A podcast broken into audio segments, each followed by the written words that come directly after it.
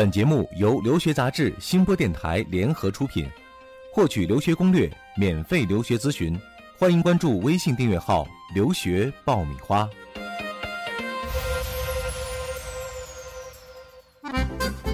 你不知道的留学攻略，你想了解的留学体验，在这里全部都报给你听。快乐留学，让梦想噼里啪啦爆出精彩。互联网第一留学咨询分享节目《留学爆米花》。哇哇！快让它噼里啪啦，噼里啪啦！哇！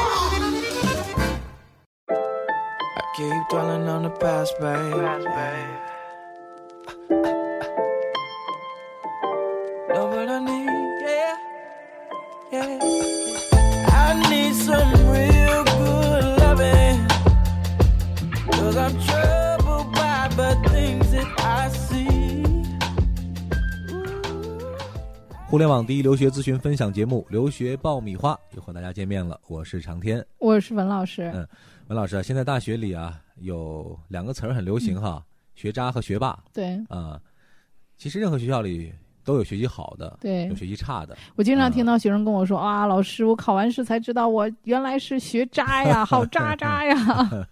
嗯，其实留学过程当中就是一个对自己重新审视和评判的这么一个过程哈。对那在选学校的时候，其实，在处于成绩中等的这些学生，往往会有一个比较纠结的纠结的地方就是我到底是往后出溜出溜，对还是往上蹦一蹦对啊？那就是回到了一个大家一直在探讨的一个命题啊，就是到底要在二流学校里当学霸，还是在一一流流学校里里？当学渣它其实并不是这么绝对，但是能够从某一个角度说明一种现象哈。那嗯文老师先说说你怎么看这个现象？哎呀，其实我觉得这个事情呢，因人而异吧，也不能说学霸或者学渣怎么好。就是我以前啊、办理过的这个学生，我可以给大家讲讲他们的一个呃在学校里的一个感悟吧啊，嗯就我们经常也在聊。我之前有一个学生，他是在呃本科阶段呢读了一个特别牛的学校嗯啊。呃，在中国吧，数一数二的这种学校了，大家都知道什么学校了。然后在这个学校里面呢，就是无数的学术牛人，哎呀，就是他这个被大牛碾压呀，整个这个过程就是整个的自信心、自尊心都很受挫。就是大学四年是一个走下坡路的一个感觉。对对入校的学习学学时候觉得还比较有信心。对对，但但是这个这个孩子是北京的，我觉得就是哦北京孩子进到这种名校，本身还是有一些地理便利的。对对，啊就是跟其他城市，比如说山东啊，或者是河南啊这些学校过来的学生的实力来讲，还是差一些的。嗯对，那么他跟这些学生在一起，这个那是真正的学霸啊、呀，他就觉得自己真是呃一无是处啊。那就是大学准备毕业的时候，他已经把自己界定到学渣的这个范围之内。对对，他自己说，他说我是一个 学渣了，因为他在这个四年当中，基本上他的那个呃成绩啊各方面就是自暴自弃了。嗯 呃，所以这个过程当中，我觉得他就在这种名校啊，他就没有什么呃不开心，嗯、然后呢，这个朋友圈呢也不是特别的广，因为没有自信嘛，尤其是个男孩子啊，他在这个成长的过程当中，很大一部分是要找着这种啊、呃被认可。呃，被肯定的这么一个过程，但是在本科阶段呢，这个屌丝心态非常的严重，越发浓厚了，是吧？对混着混着就毕业了。对对，嗯就是混着混着毕业了之后呢，他呃申请这个美国大学呢，呃还可以申了一个排名五六十名的这么一个学校。嗯那他就是原来是一个屌丝心态，就想那我出国也就是怀着一颗屌丝的心，呃，去一个二流大学吧，啊，他算是如愿出去的，是吧对？还是挺满意的。当时对对对，就是他啊觉得他这个成绩也就是刚好去这个学校嘛，嗯没有太高的要求，因为他在考试的时候也就明显感觉到不像别的学生那个学霸天天那么拼命的学，嗯，呃，他就是什么分数都 OK 都过了，就是还是比较从容。哎、啊，对，很从容很轻松的啊，这个孩子就挺爱玩的这种。然后他就是到了这个美国这个大学之后呢，一下子就变成学霸了，在本科的时候是个学渣，他到了这个二流的大学里之后优，越感。瞬间变学霸，就嗯是甚至有他一个人整体因为他的分数能整个拉高全班的平均分一到两个点的这种情况这学。校到底有多差呀？嗯，倒也不是，就是跟他一起学习的学生，然后大家说你是从哪个学校来的，然后他说我是哪哪哪学校来的，他说哇你是这么好的学校来的，你为什么来这儿啊？啊就这种感觉。但是他在这个学校里面呢，就是充分建立了自己的自重新恢复了自信。对，啊恢复自信了，就是组建社团啊啊，包括一些研究项目，他也都是有最多的这个机会去参与的啊。所有最好的机会，包括实习，学校都是给他的给他的啊，，所以他在这个学校里面过得还蛮开心的。如鱼得水了又。对对对，啊他就找回自信了。我觉得整个这个过程就是让你感觉你自己比较 match 啊，比较自信，而且能交到很多朋友啊。因为他的英文其实蛮好的啊，他只是不太擅长于考试而已。然后在学校里面呢，因为学习成绩不错，然后呢，他的体育方面又很好，他的网球还有这个滑雪都很不错。那通过这些体育活动呢，他又成为这个社团的这个团长啊。风云人物。对，啊然后整个在学校真的就是风起云涌的，然后组织了很多活动啊。就因为他他说我这个课程我基本上我觉得不怎么学，我就可以考很高的分数了。然后他们学校的同学就把他奉为神人，觉得他是大神级的人物。嗯啊，后来因为他在国外的这个学校里面表现的各方面都不错，所以毕业之后很轻松就在美国找到了一个工作，啊，工作了一年多以后啊，然后回国也嗯找了一份非常好的工作，然后在国内这个五百强的这个企业里面找到一个很好的工作，薪水也不错嗯啊，所以说不是说呃学渣 就永远是永远是学渣，对，可能放在不同的群体当中他就成学霸了。嗯，啊，那么他在这个学霸的过程当中，他就获得了很多非常好的资源。但是我们客观的分析，其实促成他的这种变化的一个关键的因素，就在于他找到了一个适合自己的一个环境。对，啊，在那样一个环境里，他适时的重新树立起了自己的自信。对嗯其实本身他的素质啊、能力啊，像你说的样，其实并不差，嗯只不过就是多年来这种外界的这种强烈的这种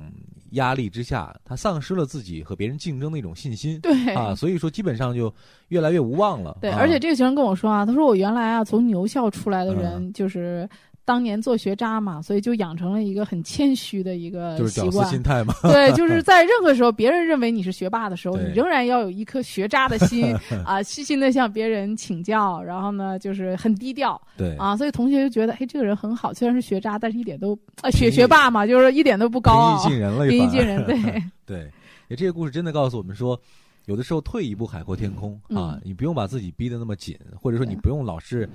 非常正命的去要够自己够不到的东西。对对，呃你看，一个是吊着脚，对呃，你才能够得到的这么一个学校，那你肯定整个过程就很累嘛，很累啊，一直都很累啊。那么可能努力了很大一部分时间，最后也达不到你预期的效果，所以整个过程你可能会特别郁闷。就像我那个学生之前他读的那个牛校一样嗯啊，他其实整个本科四年他是挺郁闷的。嗯，嗯所以说。呃，留学这个过程有可能是自己人生重新转变的一个过程啊，所以在做这个留学的这个选择的时候，选学校的时候，一定要嗯格外的慎重哈，对给自己一个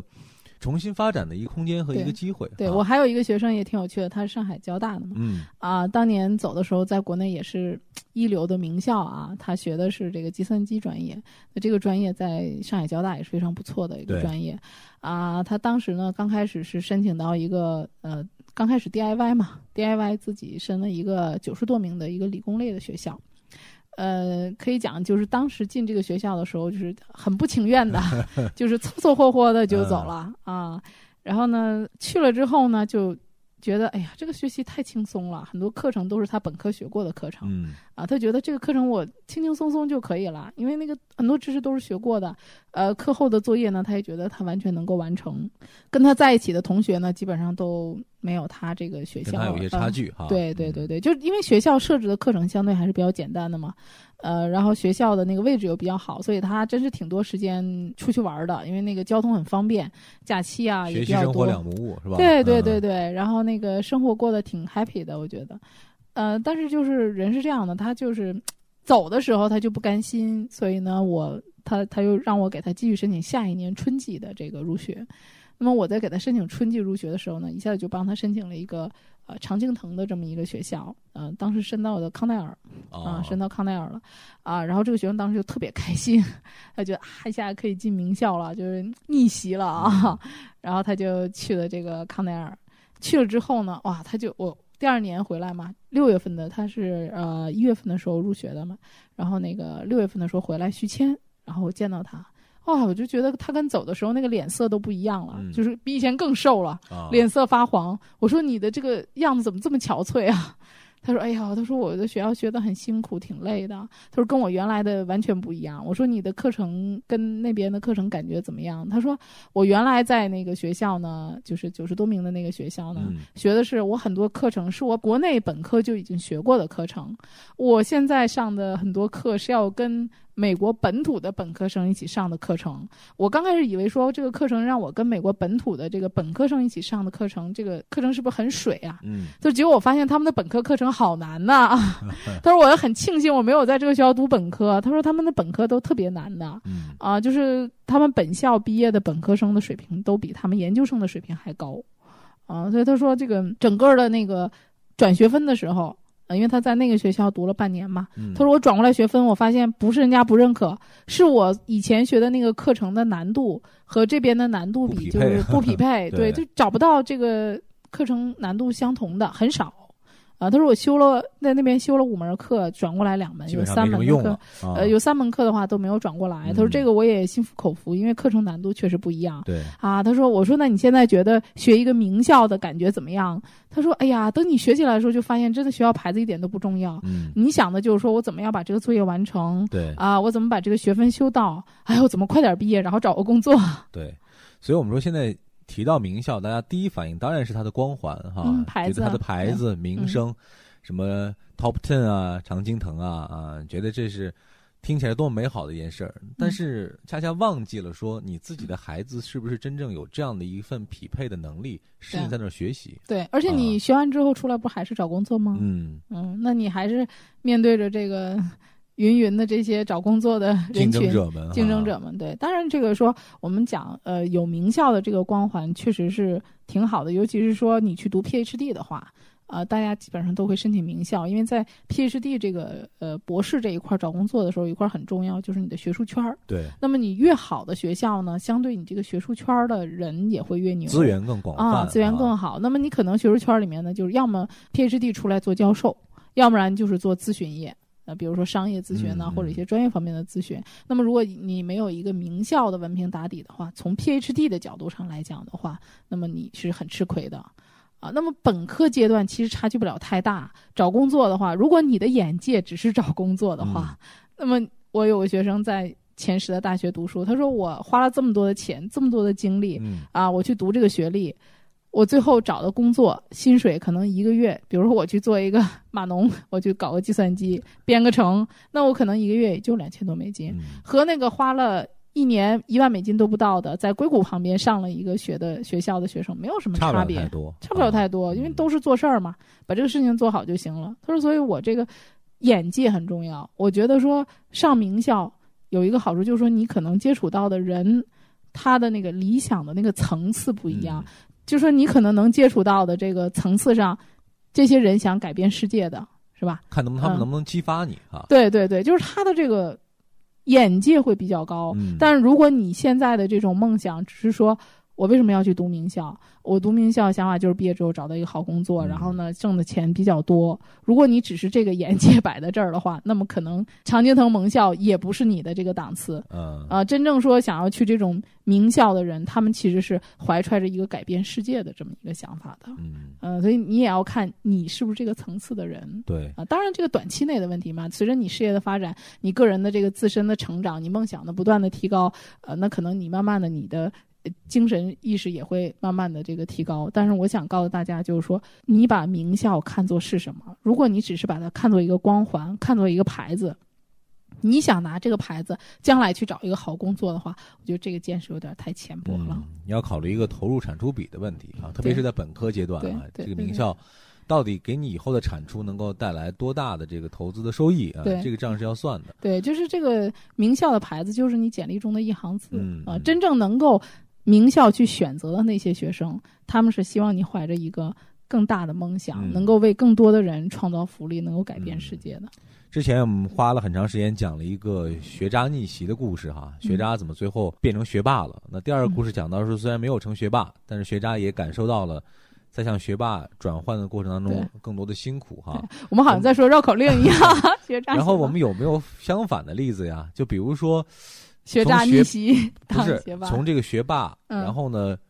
跌到学渣的，就是说嗯我可能能力水平没有达到这个嗯想去当学霸结果没有成功结果觉得不适应，或者最后的结果好像越发的跌落下来了。对学霸未果 成学渣，有的有的，就是我做留学十多年，其实这样有悲剧色彩的故事见的也很多，就是尽管。不希望看到吧，但是实际上每年还都是有的。我印象比较深刻的一个学生是，他当时是托福考了九十分，好像是、啊，那个是九十分还是九十三分，我有点记不太清楚了，因为是三四年前的一个学生了。他录的是那个普渡希腊法业这个大学，进到这个学校之后呢，他读的是计算机专业，呃，读了。一个学期，呃，一学年吧。其实他在一学期的时候就有点苗头不对了，然后一学年之后，然后他的成绩就好几门都挂科了。啊，学校就跟他说：“你不可以在我们学校继续读了，我我建议你去社区学院去读。”这个学生就很想不开，因为他觉得我没办法跟国内的父母交代，嗯我没办法回到北京这儿跟其他的亲戚交代，他这个心理上特别受不了这个打击。当时就是他他母亲在找到我的时候就特别的伤心，就是一直在跟我哭。他说这个孩子在那边就是想跳河，就是不想活了，啊打电话跟他妈妈说我不想活了，这个我这个大学读不下去。嗯就是因为你在那边这么说的话，家长就更崩溃了。对，啊，所以就是说，这个孩子也也很不成熟吧？我觉得，就是这种事情，就是你的能力没有达到，你应该去坦然的面对。呃，就可能是家长给他压力。他的问题在哪？儿呢？是因为当时申的时候就有一点儿，就是他这种就是吊着脚嗯，才能够到的啊。就是他当时考的这个托福呢，是这个呃背基经啊，然后有一些运气成分在里面，考了这个九十三应试型的成绩啊，应试型。实际上他的英语水平没有达到这样的水平。哦那么他入到这个学校里之后，他的学实际上的学习难度要高于他的实际水平。嗯，那么在短期之内，他又没有很快的能跟得上，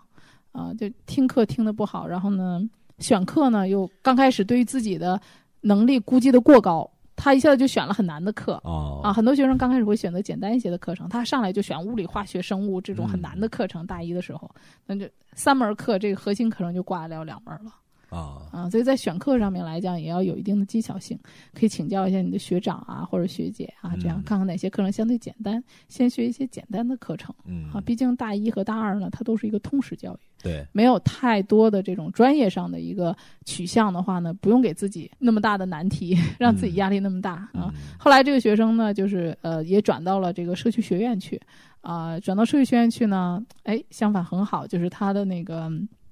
口语老师给了他非常高的评价啊，就是说他的英语表达呀，各方面能力，因为他在那个社区学院里面，他的那个状态各方面就恢复自信了啊，修了一些学分，后来在社区学院修了有呃一年，然后他又转回到大学里去了。啊，啊啊，当然是有惊无险啊，中间的一个波折，对，但是中间这个过程确实家长那个经历的这个，操碎了心啊。对对对对对，啊比较痛苦，嗯因为他这要死要活的嘛，家长这儿也要死要活的。这种就是什么呢？刚开始的时候，你选择了一个高于你正常水平的学校，嗯这个你读起来就会很辛苦了。嗯，所以刚刚这两个故事就告诉我们，其实，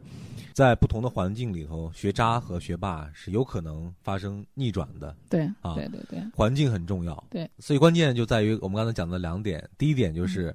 嗯你是不是找到了一个适合自己的环境？对。第二点就是你是不是真的非常客观的、非常怎么说呢？非常准确的认识到自己。嗯，这两点结合的好，我们讲水能载舟，亦能覆舟嘛，你就会顺手顺水一路远去了。嗯但如果你找的不好的话，你可能就从这个瀑布上就跌落下来了。对，尽啊管就是我问过我那个以前去这个二流学校当学霸的这个学生啊，嗯我问他我说，如果让你重新选择一次的话，你还会选择来这个二流学校当、当学霸吗？我问他，嗯我说你觉得你一流的学校你学渣也当过应该还是？有心里有一些不甘的，你觉得吗？对他自己觉着，就我这个学生还是挺乐天的嘛。他说我如果让我走这么一遭的话，嗯让我再选的话呢，呃，我可能还是喜欢先在一流的大学里见识一下，嗯啊看看这个海阔天空啊，呃，能够养成自己一个比较谦虚啊、低调的这样的一个状态。然后我还是很希望能够到二流学校里当学霸 啊，因为这样的话呢，我不会太轻易的就自我膨胀，嗯因为很多人就是呃刚到了这种牛校里面去啊，他就是觉得自己哎呀牛的不得了，就是。可能情况不是这样的。那他说我在这种一流的学校里当了学渣之后呢，我知道天外有天，人外有人。嗯啊、这促使我这个一生都能够夹着尾巴做人。嗯。嗯、这这就是说我到最后，即使当了这个学霸之后，我仍然能够交到很多好朋友，嗯我仍然为人处事都很低调。对。啊，所以就是我觉得这个所谓这个学渣呀、学霸相比无所谓，就是最重要的是做人和接人待物的一个态度。嗯这个可能是决定你将来人生的一个成功与否的很重要的一个因素嗯啊。再说呢，我觉得人生苦短嘛，嗯尽量做一些让你开心的事儿、对啊。就是无论你自己在哪儿，我都希望我的学生能够过得尽量开心。嗯，所以今天我们的节目没有讲太多的攻略，也没有讲太多的实际操作的经验啊嗯，我们讲了几个故事，但是恰恰可能在这样的故事当中，大家可能会体会到更多的人生的哲理，对，而且呢，也可以转化到我们自己在真正的留学的路途上，或者选择学校的过程当中对，一些可以去借鉴的方法或者思考问题的一些角度。对，啊无论是一流的大学还是二流的大学，我都希望同学们能够尽可能多的去接触不同的环境，接触不同智商水平的人。嗯呃，并不是说智商高的人就一定怎么样。那么你通过接触水平高的和水平低的，能够非常清楚、客观的知道你自己的一个水平线。呃，既不要妄自菲薄，也不要妄自尊大，找到自己的一个定位。尤其是出门了，千万别被人忽悠了。瞄准目标才能走得更远啊！嗯对对对，好的，欢迎继续收听留学爆米花。接下来又是我们的答疑时间了。最近我留意到，在我们的公众微信号“留学爆米花”里啊，有很多目前是专科生的学生朋友、嗯嗯啊，他们提到了有关留学的问题，可能比本科生他们心里有更多的这种焦虑。对，呃，那就是说，总结一下问题，基本上都在问说，专科生申请留学，第一难度会不会更大？第二嗯有什么样的渠道？另外在成绩方面有没有什么特别的要求？文嗯老师来给解答一下。呃，这个专科生确实是在选择的面儿上不如本科生选择面儿那么广，因为毕竟你们在学习的时间上来讲比本科生少了一年，呃，选择的学校相对也会少一些。那我觉得说，如果他要去美国的话呢，通常这种大专生就是转学分去读本科，嗯可能要读个两年左右，或者是三年。那如果说想时间短，呃，有经济呢，相对来讲，英国是个比较好的选择，因为英国会给三年制大专的学生安排一年的预科，再加上一年的硕士课程，两年就可以读一个硕士。呃，那么澳洲呢，也有一些大学是 P to P 的，就是说，啊，比如说迪肯大学，它有商科类的专门的这种课程，可以让你读这个两年啊，也可以直接出来一个硕士的学位，嗯，针对商科类的。那在学费方面会不会比直接本科生出去读的话要要高一些呢？学费的话都是一样的，就是跟当地的本科啊、硕士啊，这个都是一样的费用。嗯，那在成绩方面呢？呃，成绩方面的话，当然希望大专的这个成绩能尽可能的好一些。呃，基本上三年的平均分的话，如果一百分的话，最好能够在啊八十分到八十五分以上啊、这个也要看学校。但是整体来讲，如果想录一个相对好一些的学校，最好能够在一百分里面能够在八十五分以上。嗯嗯，